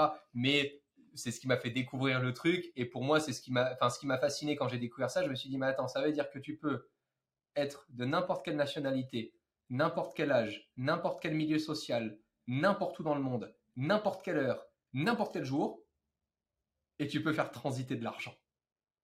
Mm. C'est taré. Tu peux le faire avec aucune autre, aucune, autre forme de monnaie, tu peux le faire. Il clair. faut soit que tu attendes que les banques euh, soient ouvertes, soit que le marché euh, soit ouvert si tu échanges euh, des actions, mais, mais un truc aussi liquide, il n'y a pas plus liquide que l'offre et la demande en fait qui est proposée euh, par les cryptos. C'est ça qui, qui, moi, m'a fasciné au début. On est d'accord. Ouais, top. Deuxième petite question, t'es plutôt IMO ou bourse? T'as déjà donné un élément de réponse, mais euh, quoi que t'as dit que t'allais Bourse. te lancer dans, dans l'IMO. Ouais, ok. T'es plutôt voiture de voiture ou voiture de luxe, enfin peu importe, voiture ou montre en termes d'investissement? Voiture. Ok. Alors, en termes d'investissement, je conseillerais plus les montres, mais c'est un marché que je connais moins. Mais juste parce que ça te coûtera beaucoup moins d'argent, tu le mets dans un coffre et puis c'est fini. Euh, mais, les, mais les voitures me plaisent plus parce que je prends plus de plaisir au milieu.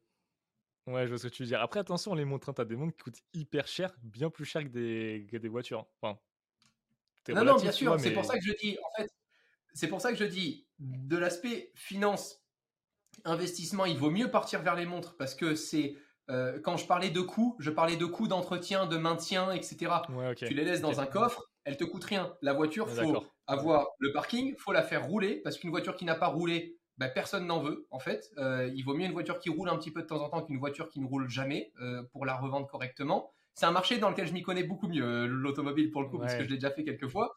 Mais, euh, mais sur les montres, j'ai encore jamais revendu une montre, je n'ai fait que en acheter. Donc je sais pas du tout si la liquidité du marché des montres est, est aussi importante ou pas. Mais, mais je sais qu'en tout cas, les voitures consomment du fric. Ok.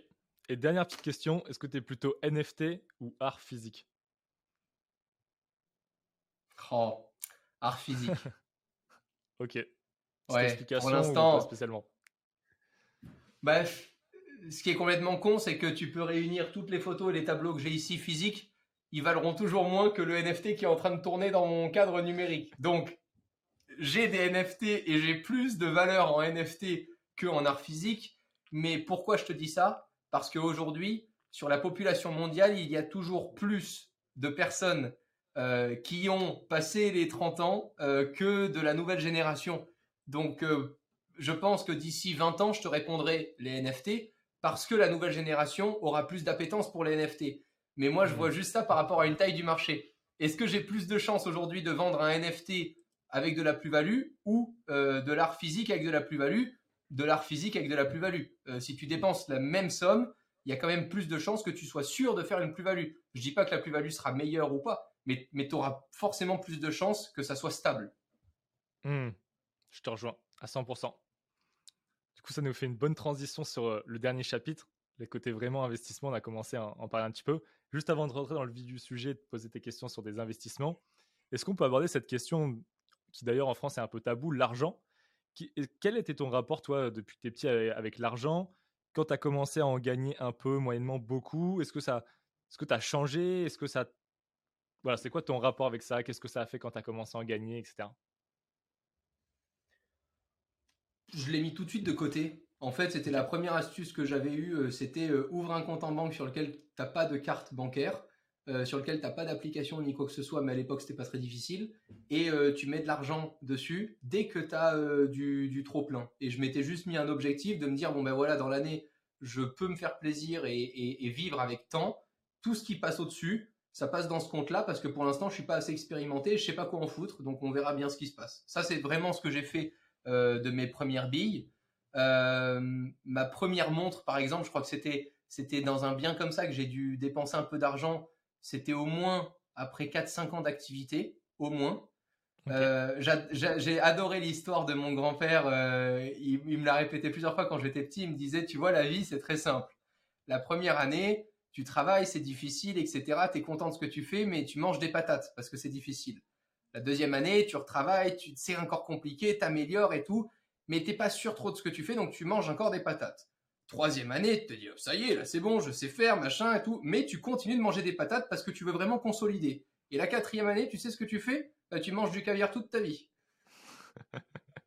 Et je la trouvais géniale, je la trouve géniale cette histoire, parce que Ouais. ça veut vraiment dire que plus tu as d'abnégation, plus tu peux vivre en dessous de tes moyens avec, avec euh, une vie qui fait que t'es pas matérialiste, t'es pas démonstratif, t'es pas là en train de te la péter, plus tu auras le choix de faire ce que tu veux après, parce qu'en fait, l'argent t'apportera peut-être plus de rendement, etc., que uniquement avoir dépensé dans des conneries euh, et encore plus quand c'est pour faire de la démonstration en boîte de nuit, quoi, tu vois. Mmh, mmh, et mmh. ça, je me souviens, j'étais très jeune quand je lui disais parce qu'il y avait eu une histoire où euh, j'avais un copain qui avait fêté son anniversaire. Alors c'est des anniversaires monégasques, hein. donc un anniversaire monégasque. Quand tu as été copain, etc. Je sais pas, il avait dû gagner, il avait eu au moins 1000 balles de, de, de, de cash avec ses 50 invités, euh, tu vois, qui lui avaient donné du cash. Il a tout dépensé en une heure à la fête foraine à Monaco. J'avais 14 ans. Et j'ai vu ça, mais j'ai pété un câble. Genre, je suis allé, tiens, j'en ai parlé à ma mère et tout. J'ai fait, mais oh, moi, avec 1000 euros, j'aurais pu acheter ça pour le modélisme, mais j'aurais pu acheter ça, et puis j'aurais pu faire cette compétition, puis j'aurais pu acheter des pneus, puis j'aurais pu aller acheter l'essence. Enfin, moi, j'imaginais une réussite de fou sur un an avec 1000 euros parce que j'attendais d'avoir 200 ou 300 euros dans mon anniversaire pour euh, changer le châssis de ma voiture, faire des trucs de, hmm. tu vois. Et, et là, j'ai compris tellement de choses à ce moment-là que j'ai toujours eu énormément de respect pour l'argent sans jamais en avoir peur. Je suis très à l'aise et j'ai pu faire des coups complètement débiles où j'ai foutu 100 000 balles dans des NFT et ça n'a pas marché. Mais c'est pas grave, c'était pas de l'argent que j'avais gagné, c'était complètement différent, c'était pas de la sueur de mon front, c'était pas la même valeur. Et hmm. c'est ce qu'on pose souvent euh, aux crypto addicts. Tu leur dis, tu préfères me payer 2000 balles en cash maintenant que tu vas retirer à la machine ou tu préfères me payer 2000 euros en Ether? Ils te regardent, ils te disent, bah évidemment 2000 euros en Ether. évidemment parce que ça n'a plus la même valeur parce que quand ça fait très longtemps que tu, que tu es sur ces actifs-là et que tu as pris déjà de la plus-value, c'est complètement différent. Donc, ça m'a pas empêché de faire des conneries et de jouer avec de l'argent tout en le respectant dans ma vie au quotidien. Parce que j'ai mmh, jamais mmh. joué de l'argent dont j'avais besoin. Ok, non, mais ça, c'est super intéressant. Je trouve que ça rejoint un peu le chapitre 1 de ce qu'on parlait dans l'enfance, l'éducation. Est-ce que tu ne penses pas que ça vient aussi de ça, du fait que bah, tu racontes l'histoire de ton grand-père? Est-ce que ça vient pas de l'éducation aussi, ce côté d'épargne? Ok, top, très cool. Bah, maintenant, on va rentrer dans le, dans le cœur du sujet, tes invests. Est-ce que tu peux nous en parler? Les plus classiques, tu as dit que tu allais te lancer dans l'IMO, donc peut-être est-ce que tu veux détailler le projet? Tu as parlé de bourse, tu as dit que tu avais acheté des montres. On sait qu'aussi tu es pas mal présent dans les voitures. Comment déjà comment tu touches à tout? Comment tu découvres ça? Comment tu te lances? Est-ce que tu te formes? Est-ce que tu achètes des formations en ligne? Ou est-ce que tu vas vraiment en plein kiff, tu perds un peu d'oseille, tu apprends tes erreurs et puis petit à petit euh, tu montes en compétence? Voilà. Gros chapitre de fin, raconte-nous un petit peu tout ça. Alors, maintenant, j'utilise plus les mêmes méthodes qu'avant. Avant, j'étais un peu bourrin j'aime l'automobile, vroom vroom, ok, bon bah tu sais que tu as plus de chances de faire un peu d'argent sur des voitures vraiment d'exception que des voitures euh, que tout le monde pourrait avoir sur un Carrefour Lidl pour faire du drift. Donc, tu te dis, quitte à jouer de l'argent, on y va à fond. Euh, pour l'instant, ça m'a valu plus de réussite qu'autre chose en automobile parce qu'une fois que tu connais très bien les modèles et que tu sais le nombre très limité de voitures, de l'histoire, etc., ça peut aller. Donc, on a constitué avec un associé un parc automobile. on a investi dans quelques voitures. Et ça, ça s'est fait assez naturellement. Aujourd'hui, je suis plutôt à l'inverse. Je suis plutôt en train de me dire, OK, je suis encore jeune. Les voitures, ça consomme quand même beaucoup d'argent au quotidien. Les assurances, les parkings, euh, les frais de stationnement, tous ces trucs-là. Donc, je suis beaucoup moins dans le côté revenu euh, et investissement actif.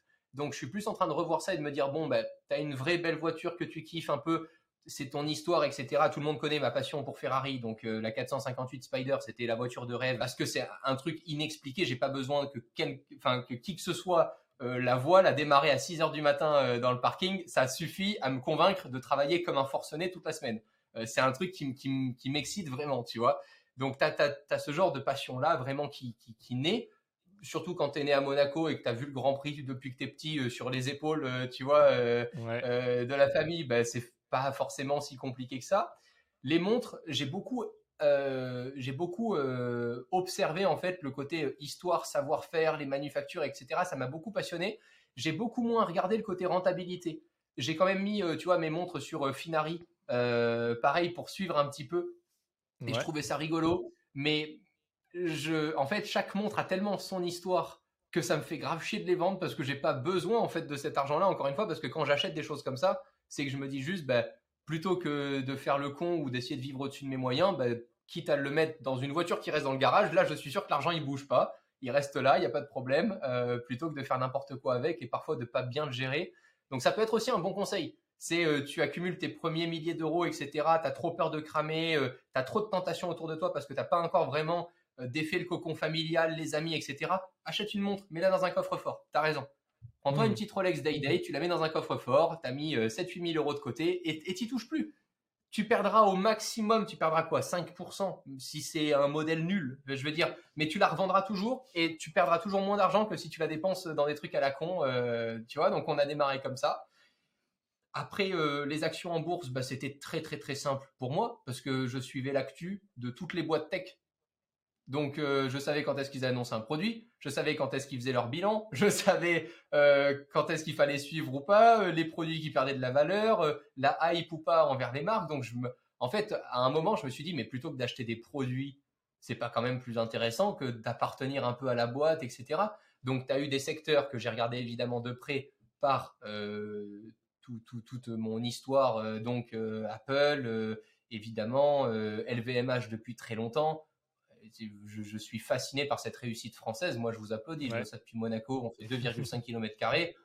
Tu vois la réussite d'LVMH, le nombre d'employés, la, valeur, mais c'est colossal, c'est fabuleux. Euh, et alors, c'est passé par des moments un peu trash de l'histoire quand même. Mais à la fin de la fin, ça fait du résultat. Hein. Euh, après, on, l'interprète comme on veut. Et, et tout ça euh, m'a amené en bourse. Donc aujourd'hui, ça doit être 20% à peu près d'automobile, 5 à 10% de montres, 30%, voire un peu plus d'actions en bourse, 20-30% euh, en crypto et le reste avec des droits musicaux. Je me suis beaucoup intéressé aux droits musicaux euh, parce que euh, j'ai lu Père riche, Père pauvre et parce que j'ai trop traîné, traîné, sur TikTok. Donc sur TikTok, je regardais pendant le confinement, tu sais, le mec qui faisait What did you do for living? Et vu que je m'emmerdais un peu parce que bah, j'étais chez moi toute la journée à faire des vidéos, etc., j'avais beaucoup de temps, je parlais plus à personne bah, je me suis fait un tableau Google Sheets avec tous les métiers que les gens faisaient dans ces vidéos-là. Et je me suis dit, putain, il y a beaucoup de musique producteurs quand même. Euh, pourtant, je les connais pas. C'est pas des, c'est pas des chanteurs. Qu'est-ce qu'ils foutent? Et de l'autre côté, je vois dans Père riche, Père pauvre qui parle de, de, d'assets euh, et, de droits euh, musicaux. Et j'ai commencé à me renseigner là-dessus. Et je me suis dit, mais en fait, c'est incroyable parce que la musique, quand tout va bien, t'en écoutes. Quand tout va mal, t'en écoutes. quand il y a le Covid, tout le monde en écoute quand tu as la guerre, tout le monde en écoute aussi. Euh, je veux dire, c'est un hmm. truc sur lequel tu pourrais investir. Et la question qui à chaque fois me vient, c'est combien de temps ça me prend. Euh, donc, et euh, comment aussi tu fais pour acheter ça? Parce que moi, tu vois, je, fais pas mal d'invest et des trucs un peu exotiques de temps en temps, et ça, j'en ai jamais entendu parler. Par où tu commences ah bah, C'est déjà acheter des droits musicaux. tu achètes le, truc d'un titre, tu achètes un bundle, un CD où il y a 30 titres, c'est voilà, c'est quoi, T'as plein de façons de faire. T'as, as plein de façons différentes. T'as différentes plateformes qui existent aussi. Moi, j'ai simplement fait, bah, comme à l'époque, hein, quand je voulais acheter un produit, je suis allé sur YouTube, j'ai tapé euh, le nom euh, d'une plateforme et les noms. Euh, enfin, j'ai mis How to buy royalty music avec mon anglais bien franchouillard et je suis allé écouter ça avec la translate activée sur YouTube. Et, et voilà. Et, et au fur et à mesure, j'ai essayé d'étudier un peu plus la question. Comme d'habitude, j'étais encore un peu dans la partie pratique avant la théorie. Maintenant, par exemple, sur l'immobilier, je ne vais pas me lancer dans un projet immobilier sans savoir ce que c'est que l'immobilier. Euh, mmh. Donc, je ne vais pas engager un prêt, je ne sais pas à combien euh, pour un truc que je ne connais pas. Mais sur des investissements comme ça, un peu, euh, je, m'amuse et je me dis, bon, bah, mets un petit billet, vois ce que ça donne, comment ça marche, etc premiers droits musicaux que j'achète, c'était euh, euh, c'était les droits musicaux de Wrecking Ball. Donc, tu as différents droits musicaux qui existent. Tu as les droits musicaux publics, les droits musicaux mécaniques euh, et les droits musicaux numériques. Les numériques, c'est ce qui rapporte le plus. À l'époque, j'avais regardé, la musique Wrecking Ball rapporte en moyenne à Miley Cyrus 15 000 dollars par jour. Juste, c'est la moyenne. C'est depuis que c'est sorti. C'est incroyable. Euh, ça, c'est sur YouTube, euh, juste YouTube par exemple. Parce qu'après, tu as des maisons de disques qui vendent des bundles à des organismes. Hard Rock Café, par exemple, ils payent des droits à l'année. Ils vont pas se faire chier à savoir ce qui se passe à Palo Alto, euh, à Los Angeles et tout ça. Ils payent à l'année pour toute hmm. la, franchise et ils ont les musiques. Et voilà comment ça s'est passé. J'ai investi un peu là-dedans, ça a bien fonctionné. Et là, le dernier en date, c'est un gros investissement sur des droits musicaux de James Blunt et de d'autres et de d'autres artistes et ça représente du 10-15% par an à peu près. Et tu signes ça euh, via DocuSign aux toilettes sur ton iPad et tu fais un virement. Voilà. Donc euh, on est toujours dans mon good deal pour le rapport temps passé euh, plus-value. Incroyable, ça c'est ça, ça m'étonne même pas, parce que je pense qu'il y a tellement peu de personnes dans ces niches-là que forcément il y a des rentas qui sont qui sont très très belles. Bon, après on, le dit, hein, parce que maintenant en plus on a des règles influence qui nous obligent à le faire. Ça comporte des risques. Voilà, faut quand même se former. On peut perdre de Ah oui, l'argent. bien sûr. Même, j'imagine, on peut tout perdre si on fait des mauvais coups. Comment, moi, la question qui me vient, c'est quoi? C'est un peu comme si c'était du. Est-ce que c'est tokenisé? Genre, tu as un pourcentage du, du titre Waking Ball? J'imagine tu n'es pas le seul détenteur de ce titre-là. Comment ça se passe? C'est un- du crowdfunding de, de titres pour en acheter un? C'est comment le fonctionnement exactement? Tu as des plateformes qui le font. Moi, je passe par une plateforme qui fait tout à 100%. Et je suis très égoïste sur mes investissements. Donc, euh, moi, j'aime bien acheter le truc. Et là, j'avais acheté le titre de la musique Wrecking Ball pour les droits mécaniques dans le monde. Et j'ai signé le DocuSign avec celui qui avait écrit la musique Wrecking Ball. quoi. C'est vraiment, je suis allé regarder, le googler, je l'ai ajouté sur LinkedIn. J'ai rencontré le mec qui m'avait signé. euh, le- C'était trop marrant, tu vois. Donc là, tu es en train de nous dire que quand on écoute la musique de Miley Cyrus, derrière, tu es le seul gars qui récupère l'oseille sur ce titre-là. Plus maintenant, parce que je l'ai Sur une revendu. partie des droits. Ok, tu l'as revendu, mais avant, c'était le cas. Sur une partie des droits, exactement. Et pourquoi est-ce que j'ai pu le faire? Parce que au-delà de cette partie des droits, tu as aussi des différences en termes de temps. Combien de temps euh, euh, tu pourras bénéficier de, de ces droits-là? Et euh, par exemple, tu as, tu achètes, je te donne un exemple, Breaking Ball, je crois que c'était 35 000 dollars à peu près. Je l'ai revendu 45 000 et j'ai touché au milieu 5 000 dollars à peu près de, de- de droits musicaux pendant 6 mois. Donc c'était super intéressant. Et, et à côté de ça, et je préfère le dire pour les gens qui nous écoutent, là j'ai investi dans des droits de, de télé-réalité. Ça marche pas du tout, ça me rapporte euh, 500 balles par trimestre, euh, c'est un enfer et j'arrive pas à revendre les droits. Donc euh, tu vois, c'est Ok. à double tranchant. Mais je reviens toujours Ouais. dans. Enfin, par contre, je suis en train de développer une certitude, c'est que plus c'est cher, plus c'est gros, plus ça se revend facilement, plus ça rapporte. c'est, je suis désolé, c'est mécanique. Euh, c'est comme l'automobile. Euh, tu as beau prendre une pépite de voiture euh, qui vaut 15 000 euros, tu mettras toujours plus de temps à la revendre que si tu prends une F12 TDF qui va en valoir 900 000 ou 1 million d'eux. Parce que, en fait, il y en a tellement peu que les gens vont se jeter dessus, ceux Hmm. Qui auront les moyens de te l'acheter. Donc, ça, c'est quand même une règle qui Ouais, se vérifie euh, assez. Donc, parfois, je préfère conseiller aux gens attendez, créez-vous vraiment un patrimoine et reprenez justement ce que j'avais peut-être pu faire, c'était mettre de l'argent de côté avant d'investir, plutôt que de dilapider à mettre 1000 euros par-ci, 2000 euros par-là, 3000 euros par-ci, et à la fin de la fin, avoir une toute petite rentabilité sans être vraiment focus. Quoi. Ok, non, ça, je trouve ça, bah, tu vois, ce conseil, je trouve euh, intéressant. On le voit pas, on le voit rarement finalement. C'est un conseil qui n'est pas forcément beaucoup donné, mais c'est cool et je trouve que la, façon dont tu l'amènes, il est, euh, il est top. Ça fait, ça fait réfléchir. Après, chacun se fait son opinion et tout, mais c'est euh, toujours intéressant. C'est sûr que si tu dilapides 100 balles par-ci, à droite, à gauche, tu as des petites rentas euh, à chaque fois. Il y en a qui vont pas aimer. Après, est-ce que tu attends 10 ans pour faire un gros patrimoine et faire un invest? Entre temps, est-ce que tu as pu le faire travailler? Qu'est-ce que tu conseillerais, toi, comme investissement pour euh, justement être un peu en position d'attente tout en faisant travailler son épargne? Parce qu'évidemment, il y a les livrets en France qui existent, livrets etc. Mais c'est pas, voilà, pas la Bien folie. sûr. Ah, Moi, j'aime toujours, euh, quand je fais un investissement, j'aime toujours apprendre. Si c'est que pour gagner de l'argent, en général, je le fais pas. Euh. J'aime toujours apprendre quelque chose. Donc, euh, je te donne un exemple. Si je décide de mettre un petit peu euh, d'argent en bourse, ben, euh, je vais essayer. Pour l'instant, j'ai pas très, j'ai pas, j'ai pas du tout fait de panier ETF. Euh, je, je me suis toujours constitué, pardon, un portefeuille euh, personnel. D'accord Et, et ça, c'est c'est juste en fonction de, de, de mes centres d'intérêt.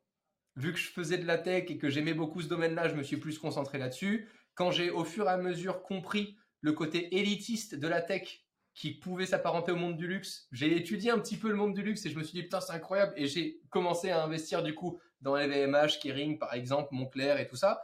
Euh, encore une fois, ce n'est pas du tout des conseils en investissement. Et, euh, et, euh, et voilà. Et, en fait, je pense que non, les gens, ce qu'ils doivent faire, c'est c'est, un, apprendre et deux, essayer de gagner un peu d'argent. Et parfois, je préfère même conseiller à quelqu'un, c'est super, tu as 10 000 euros de côté, paye-toi des bêtes de formation. Paye-toi des super séminaires où tu vas rencontrer des gens de malades, etc. Paye-toi des trucs comme ça pour continuer de faire accroître ta propre valeur, ta valeur intrinsèque. Plutôt que de te dire j'ai 10 000 euros, faut que je les transforme en 20 000. En fait, peut-être que les 10 000 bien investis sur toi, tu vas peut-être Hmm. créer l'année d'après 50 000, 100 000 en valeur. Parce que tu sauras régler des problèmes pour d'autres gens, parce que tu auras d'autres idées, parce que tu auras fait d'autres euh, d'autres choses. Donc, parfois, je ne suis pas forcément pour conseiller aux gens de juste investir pour gagner de l'argent. Ok, super. Euh, J'aime beaucoup cette notion d'investir sur soi-même. Meilleur investissement possible. Il y en a beaucoup qui disent que c'est sur soi-même. Et euh, je pense que tu Mais c'est dur à faire, dans hein. ce que tu as dit. Mais ouais, c'est dur. C'est dur parce que ça fait peur de se dire euh, qu'on va mettre 1000 euros, ce qu'on a économisé sur 5, 6, 7 mois, 1 an pour certains, en fonction de son âge, etc. Et qu'on va les claquer dans une formation. On ne sait pas réellement ce qu'il y a derrière. Est-ce que, enfin voilà, c'est très compliqué. Moi, j'ai toujours eu du mal à le faire. Maintenant, je le fais, mais parce que je suis plus à l'aise, etc. Mais je sais quand j'étais plus jeune, je voyais des potes qui investissaient dans des formations. Ils me disaient, les gars, vous avez des bols quand même de faire ça parce que ça représente de l'oseille. On ne sait pas trop ce qu'il en est derrière. Mais en tout cas, je pense que maintenant, avec le recul, c'est des erreurs que j'ai fait et je te rejoins. Investir sur soi-même, c'est la meilleure chose à faire. C'est ce qui est le plus rentable sur, le long terme. Écoute, Romain, on arrive sur la fin de, de ce podcast. Petite dernière question, après il restera un petit quiz et ça sera terminé. Est-ce que tu peux nous dire l'invest qui t'a fait gagner le plus d'argent, pas forcément nous donner des montants, et celui qui t'en a fait perdre le plus, juste comme ça en fun fact? Écoute, euh, l'un des premiers, euh, des, premiers investissements que j'avais fait en crypto-monnaie, c'était avec le projet Polkamon. Je crois que ça, c'était la plus belle des réussites. Euh, incroyable ce projet. Depuis, ils sont un peu partis aux oubliettes et c'est bien dommage. Mais le projet Polkamon, c'était assez, assez fou au début. C'était vraiment en plein boom des cryptos, etc. c'était le, le, le, bull market incroyable. Et celui qui m'en a fait perdre le plus, je pense que euh, ça pourrait être, euh, je crois que ça pourrait être un NFT. Ouais, je, sais plus le nom, mais il y avait un NFT un peu débile que j'avais acheté euh, sur lequel je pense que j'ai pas mal perdu. donc tu vois, à chaque fois ça contrebalance quoi. Surtout dans cet univers où ça fait les montagnes russes. Ouais, ouais, très clair. Bah écoute, excellent. Bah là, ça touche vraiment à sa fin. Je vais te poser des trois petites questions. Il y a juste un nom à me donner. Très simple assez fun. Dans tes contacts de téléphone, quelle est la plus grosse brute en, investissement? Est-ce que tu as quelqu'un dans tes contacts qui est vraiment chaud? Je pense, parce qu'il y a eu des. Je crois que j'ai des contacts chez Airbus, euh, des contacts du coup chez Audemars Piguet. Euh, ouais, je pense que je pense que tu as des contacts très chauds, ouais. Et t'en as un, t'as un nom qui, qui vient comme ça? Euh... Je pense à. Ouais, je pense que le plus chaud et le plus, le, plus fascinant pour. Enfin, moi, la personne avec qui je me suis le plus. Le, mieux entendu et qui m'a fasciné le plus, c'était François-Henri Benamias de, de Audemars Piguet. Ok. Est-ce que. Et le, le meilleur entrepreneur après? Un qui te vient comme ça? Dans mes contacts? Ouais, dans tes contacts toujours. Manuel. ok. Donc ton mentor. Et toute dernière question, celui qui devrait venir partager son expérience au micro du French Talk pour que les auditeurs puissent en, apprendre plus. Est-ce que tu as un nom qui te, qui te vient en tête? Hmm, hmm. Attends, c'est puissant là comme recommandation. Ah si, euh, mais non, mais ça, attends, non, attends, je réfléchis, je réfléchis, je réfléchis. Euh... Si, je pense que le bon entrepreneur et qui serait vraiment chambé à avoir parce qu'il a vraiment de la bouteille, c'est Vodka, qui a créé la Unicorn House, euh, qui est juste un complexe incroyable à Angers, qui a plus de presque 15 ans, je crois, sur les réseaux. Euh, il, a vécu quand même quelque chose. Euh, c'est une aventure assez folle qui mène depuis le début. Je pense que je te conseillerais Vodka, bah, qu'on connaît très peu finalement et qui a fait très peu d'interviews. Ouais, bah écoute, excellent, excellent. J'irai lui envoyer un petit mail pour essayer de, l'inviter. Bah écoute, Romain, merci beaucoup. Euh, ça a été chaotique. Ok, très cool. Bah merci. Bah, je te remercie en tout cas pour ton temps, pour avoir été le, premier invité du podcast. Ça a été chaotique. On a les caméras qui ont coupé, les sons qui ont sauté. Enfin, ça a été, ça a été la galère. Mais merci beaucoup pour euh, tous ces enseignements. Je te souhaite le meilleur en tout cas pour la suite. Puis, euh, comme on dit, allez, c'est cadeau. À plus. Ciao, ciao.